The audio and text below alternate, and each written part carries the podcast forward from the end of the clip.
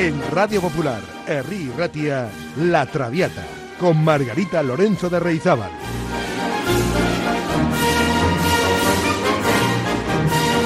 Pasión por la lírica.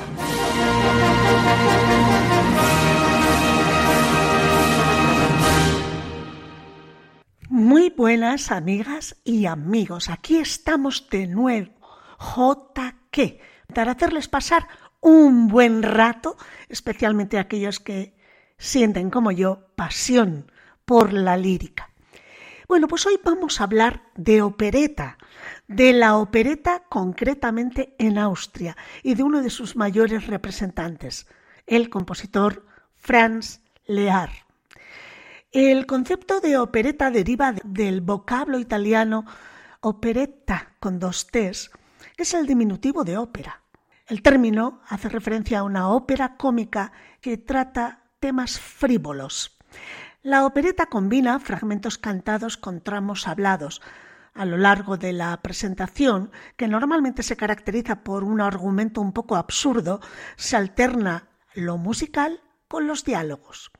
Cabe destacar que la noción de opereta también alude al libreto y a la música de estas obras e incluso al género en sí mismo. Bueno, pues las operetas sepan que surgieron en el siglo XIX como una derivación de las óperas tradicionales. Las primeras fueron presentadas en Francia y su gran exponente fue Offenbach, de quien ya hemos hecho un programa exclusivo. Y después de Francia, pues se popularizaron las operetas también en Austria. En cuanto a la opereta vienesa, surgió por imitación de la parisina, aunque suele presentar argumentos un poco más serios. Entre los principales creadores de la opereta vienesa aparecen Johann Strauss y su hijo, Johann Strauss II. La influencia de la opereta en otros géneros es muy notoria. De hecho, la zarzuela, el sainete y la revista, géneros estos típicamente españoles, adoptaron algunos de los rasgos de la opereta. Con respecto a las diferencias entre la ópera y la opereta, bueno, pues no siempre son tan evidentes.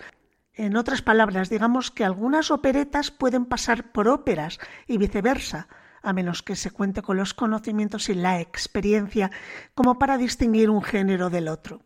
El hecho de que en la opereta el canto se entrelace con partes dialogadas acerca más al tipo película musical que a las óperas en las que existen los llamados recitativos, que son partes en las que los personajes exponen textos, pero con una cierta melodía, a mitad de camino entre una recitación y una canción.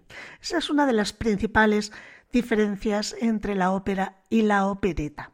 En el lenguaje coloquial, por otra parte, ya saben que es muy común que aquello que es grotesco o resulta falso, a veces se lo menciona como de opereta. Por ejemplo, muchas veces habrán escuchado expresiones como, bueno, estos revolucionarios de opereta me hacen gracia o no vamos a sucumbir ante una conspiración que parece de opereta, como queriendo decir que es eh, increíble, que es falsa, que es de mentiras, que es ridículo. Bueno, pues hasta aquí un poco la definición o la diferenciación entre ópera y opereta. Y nos vamos a centrar, como les he dicho al comienzo, en el compositor Franz Lear. Nació en Hungría en 1870 y murió en 1948, habiendo vivido toda su vida en Austria. Si Johann Strauss representa la edad de oro de la opereta vienesa, Franz Lear sería el máximo representante de lo que se ha dado en llamar la edad de plata.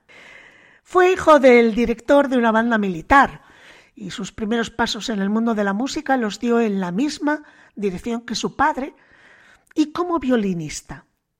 La composición, no obstante, le atrajo desde edad muy temprana, Estimulado por Borzak y por Brahms, tuvo una primera y decepcionante incursión en el campo operístico con la obra titulada, la ópera titulada Kukuska, en 1860. 1996. Pero la acogida triunfal de su opereta en 1902, Die Rastelbinder, acabó de orientar su carrera hacia el cultivo de este género más ligero, al que él, con sus aportaciones de madurez, otorgó una calidad dramática y expresiva desconocida hasta entonces. La opereta La viuda alegre, que les sonará a todos ustedes, compuesta en 1905, acabó de consagrar a Franz Lear, convirtiéndose en su partitura más apreciada y difundida. También son dignas de mención estas otras operetas, El Conde de Luxemburgo, Amor Gitano, Frasquita, El País de la Sonrisa y Giudita.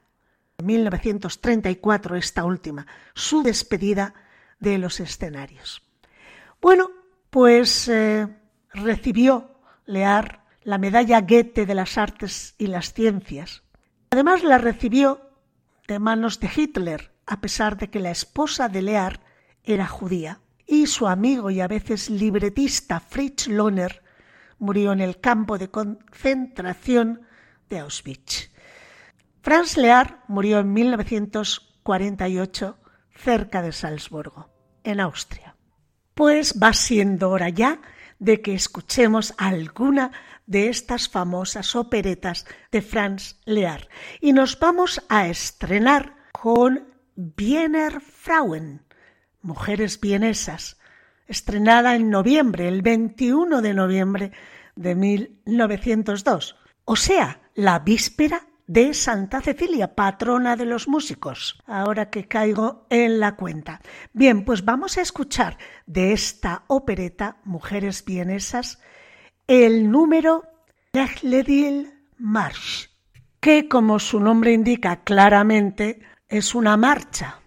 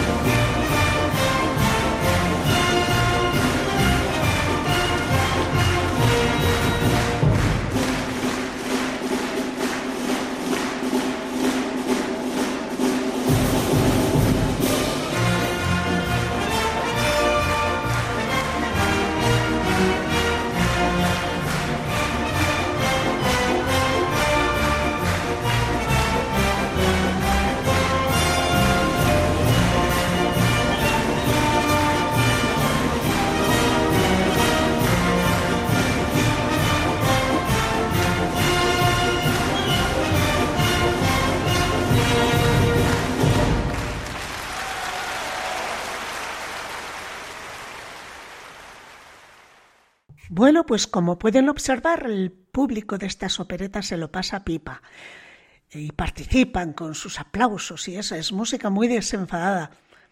Música optimista, amigas y amigos. Bueno, pues vamos a hablar de la opereta más conocida sin duda de Franz Lear, La viuda alegre. Es una opereta ligera, pero no ha dejado de atraer al público desde su premier. Tras su estreno el 30 de diciembre de 1905 en el Teatro de Viena, La Viuda Alegre fue representada por toda Austria para pasar seguidamente a Hamburgo, Berlín y Budapest. Se convirtió inmediatamente en un éxito internacional. Cabe señalar su primera temporada en Londres, donde obtuvo un éxito espectacular. Más de cien años después, esta obra sigue llenando las casas de opereta de todo el mundo. Eh, ¿De qué va la trama? Bueno, pues el varón Z es el embajador del país ficticio de Pontevedre, en París. Hannah Glavari es una joven viuda increíblemente rica, también del mismo país ficticio de Pontevedre. Para evitar que ésta se case con un extranjero y pierda así la fortuna que ha heredado de su difunto marido, el varón Z hace de Celestina entre esta viuda rica Hanna y su antiguo amante, el conde Danilo. Así, la fortuna quedaría en el país y salvaría a este de la ruina. Bueno, la trama se complica rápidamente. Danilo no está interesado en volver a encender la llama de su amor por Hanna, mientras que la esposa del varón, Z, Valencien, está interesada en el agregado francés Camille, conde de Rosillón. La pérdida de un abanico en el que pone te quiero y una cita amorosa en una casa de verano enredan a todos los personajes en una farsa que casi ve a Danilo convertirse en el escolta de Valencien y al varón pretender casarse con Hannah. Vamos a escuchar, les invito a escuchar uno de los números esta opereta, el famosísimo Labios Silenciosos, Leben Spiken, o sea, el famosísimo vals de la viuda alegre.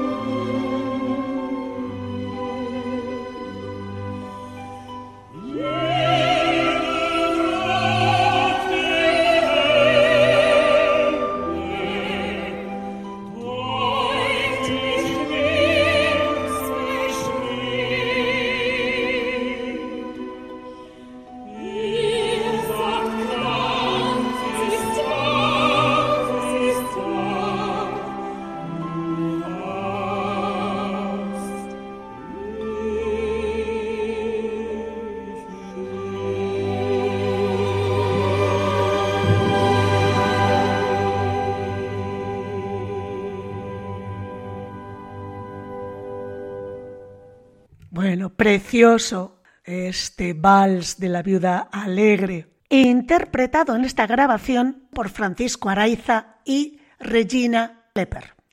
La viuda alegre no es una obra para ser tomada en serio y por eso se disfruta todavía más de ella. Es irreverente, tiene glamour. Esta pereta es más como una fiesta tras otra, llena de música, baile y diversión. Incluso hay un baile de cancán.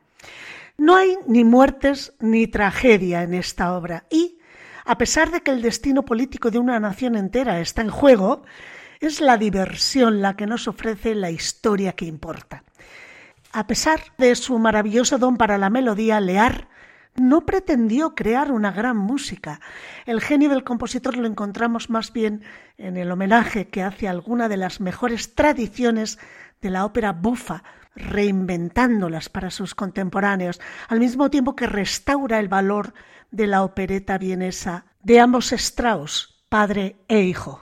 No podía haber mejor escenario para acoger la viuda alegre que el de la Ópera Popular de Viena, teatro que ha defendido el género de la opereta desde que abrió sus puertas en los albores del siglo XX hasta el día de hoy. Escuchemos otro fragmento de La viuda alegre, la canción de Danilo. Barítono, Daniel Fiolca.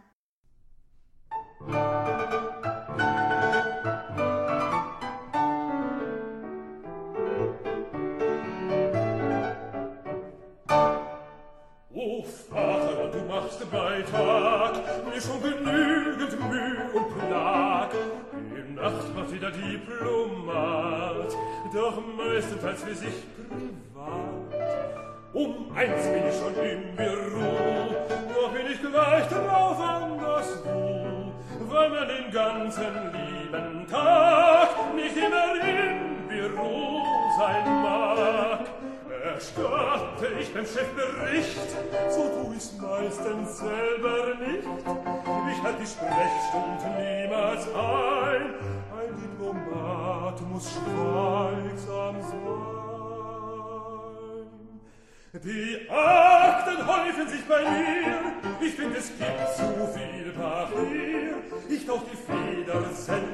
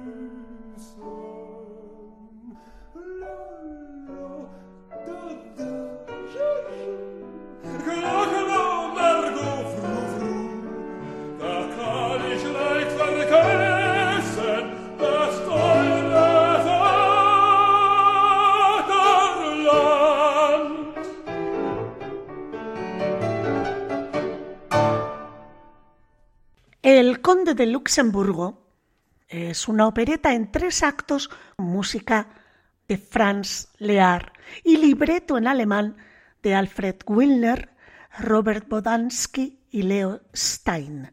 Se estrenó en el Teatro de Viena el 12 de noviembre de 1909.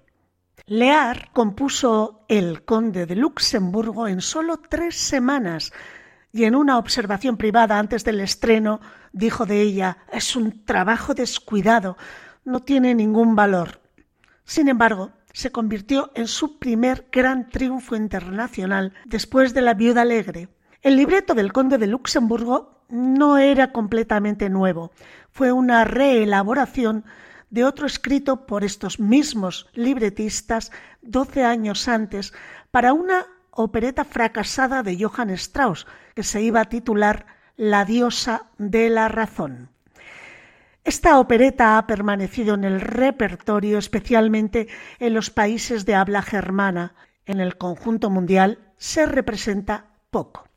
Como La viuda alegre, el conde de Luxemburgo trata de temas de riqueza y matrimonios dudosos y el contraste entre la alegría de la sociedad parisina y la seriedad slava. Relata la historia de un bienes que lleva una vida bohemia en París a principios del siglo XX y gira en torno a un aristócrata empobrecido y una cantante lírica glamurosa que han estipulado un matrimonio falso por poderes aunque se enamoran a primera vista sin saber que ya están casados entre sí? Pues les invito a escuchar un número de El Conde de Luxemburgo, concretamente la introducción al acto primero. Carnaval, sí, el mejor momento, lleva por título.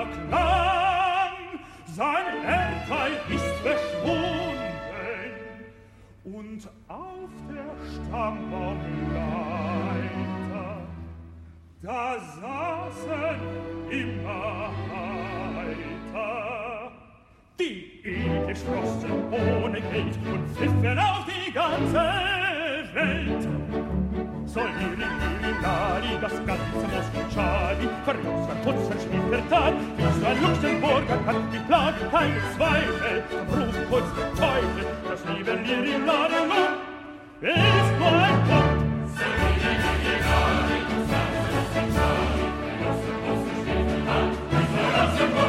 Ich plage keine Zweifel, ruf uns den Teufel, das liebe Liri Larima ist mein Gott.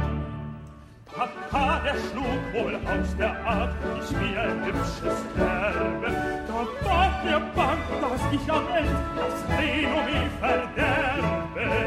Schwupps mach ich alle Fenster auf, bis die Dukaten springen, als adeliger Demokrat Geld unters Volk zu bringen.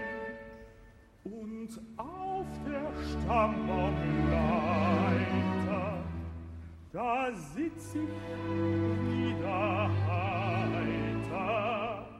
als letzter Sprosse ohne Geld und Pfeife auf die ganze Welt. So Solidari, das ganze Moskau, Charlie, vermutert uns das Spiel vertan, ist ein Luxemburger, Kampf mit Plan keine Zweifel, zum rufen uns der Teufel, das Leben wir in Ladelung. Hey!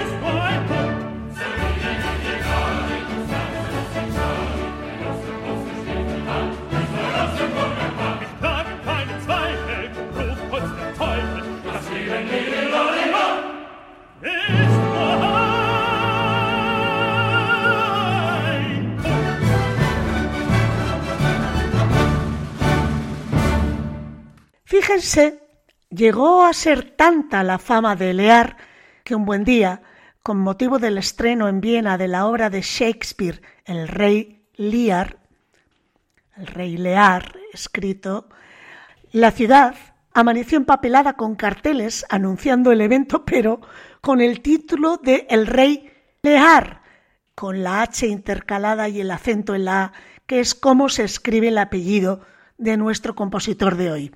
Curioso error de imprenta que dice mucho de la popularidad de que disfrutó el compositor húngaro en vida, tanto que le confundieron con el rey Lear de Shakespeare.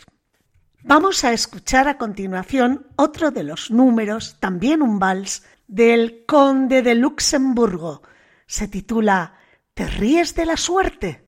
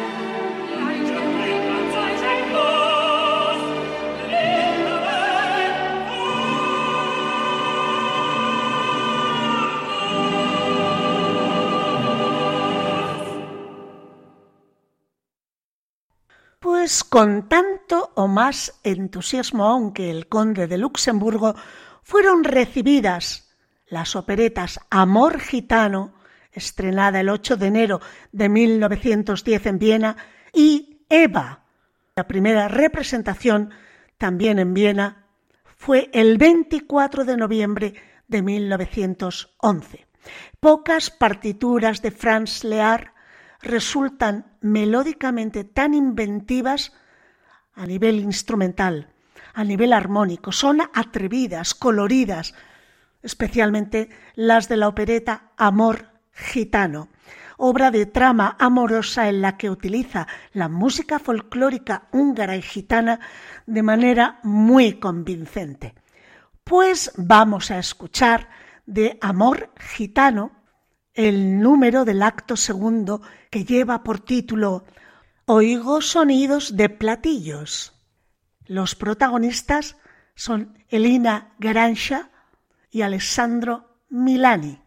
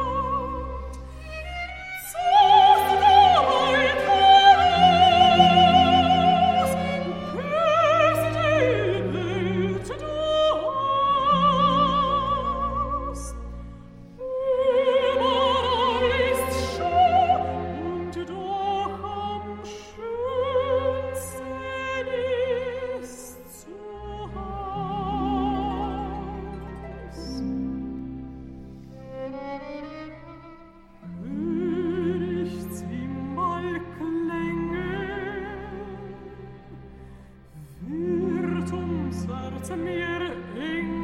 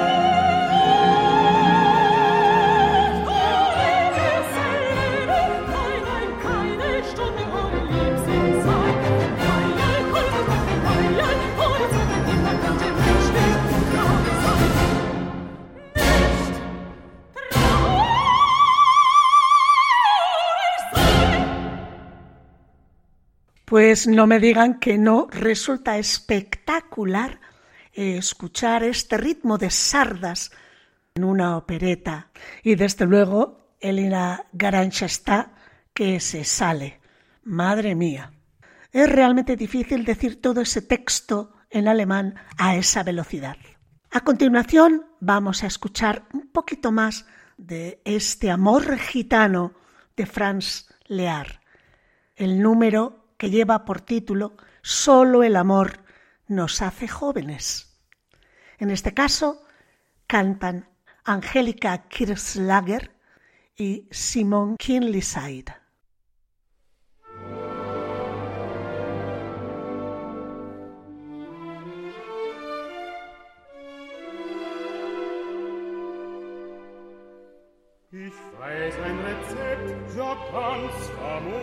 Das immer uns verjüngt.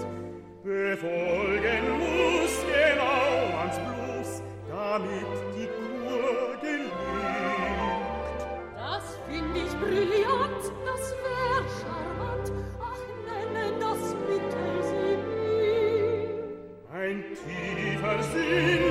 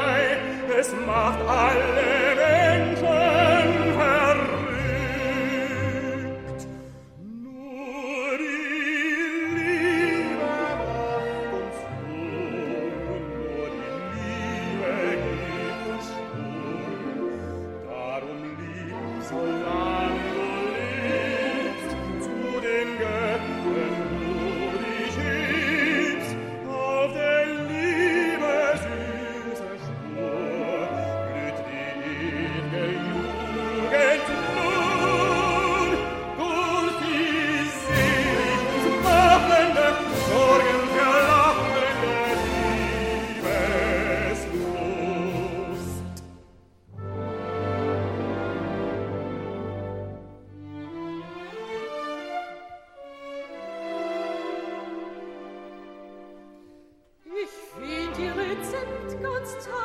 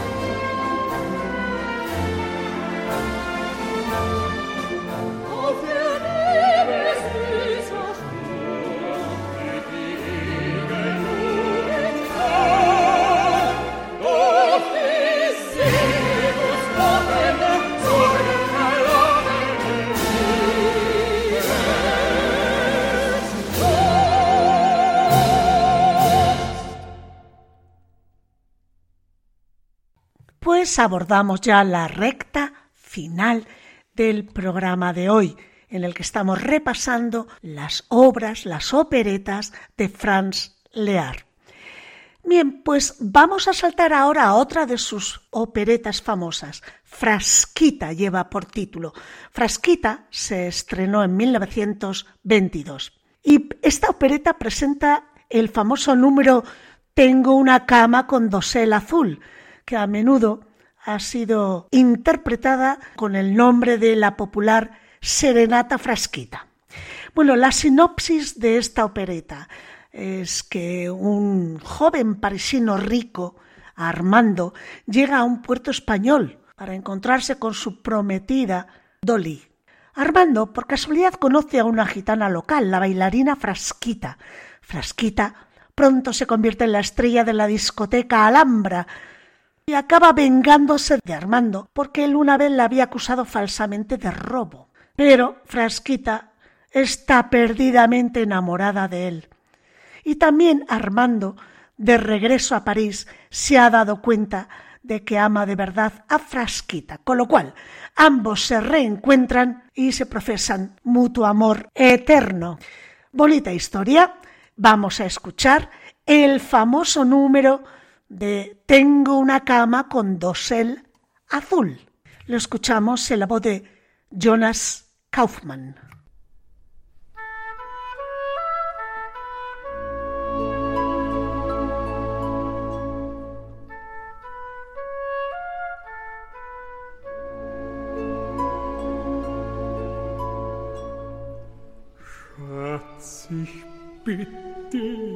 Komm heute Nacht. Alles ist bereit gemacht für ein Stell dich ein im Mondenschein. Wenn der Sekt im Glase sprüht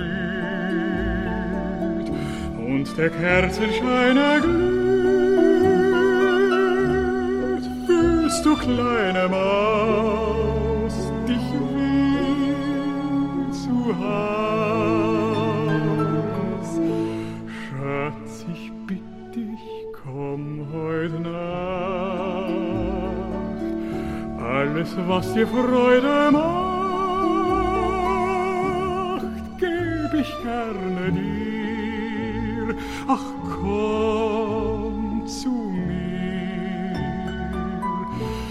Fünf Minuten nach halb neun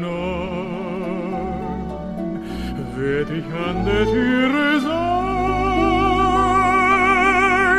Niemand wird dich sehen beim Kommen und beim Gehen. Ein Glück dir winkt so wie noch nie. Kein Laut uns stört, kein Vis-à-vis. Ein Mondenstrahl ganz verstohlen nur spät. Doch was er sieht, er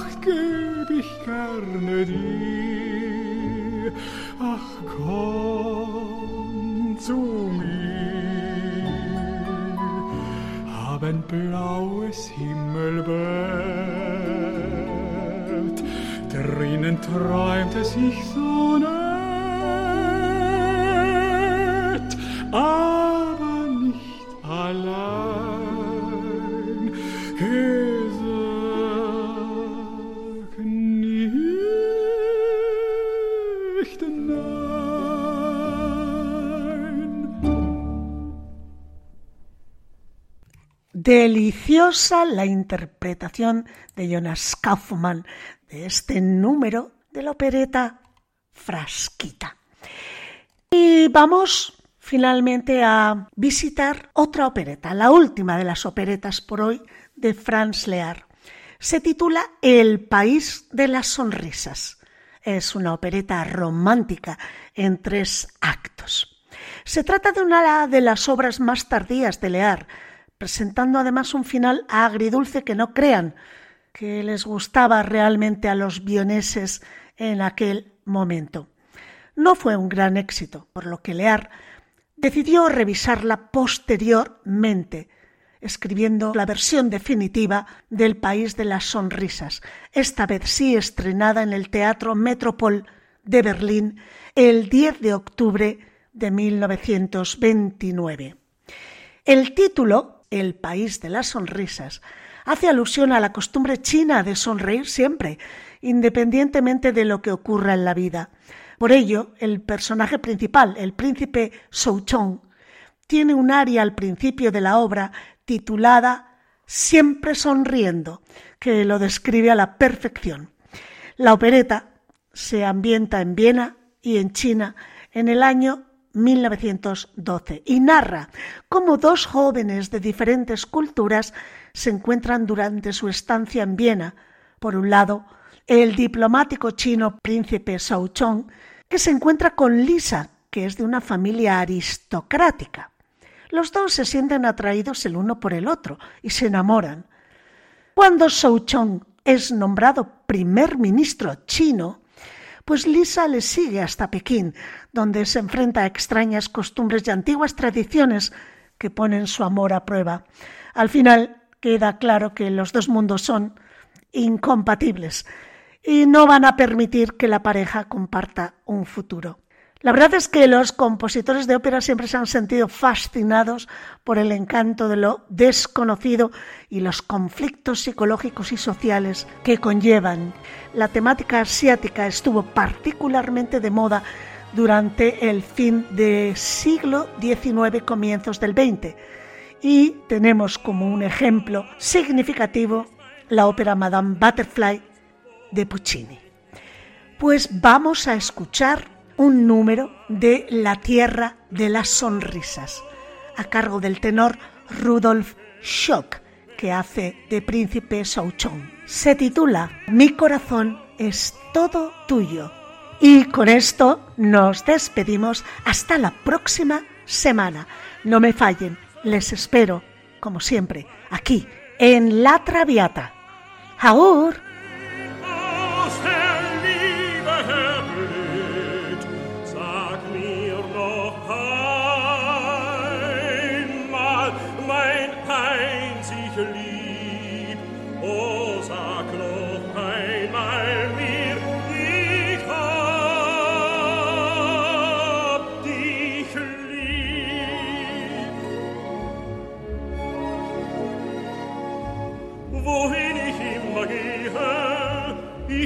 Deine Nähe. Ich möchte deinen Atem trinken und betend dir zu Füßen sinken.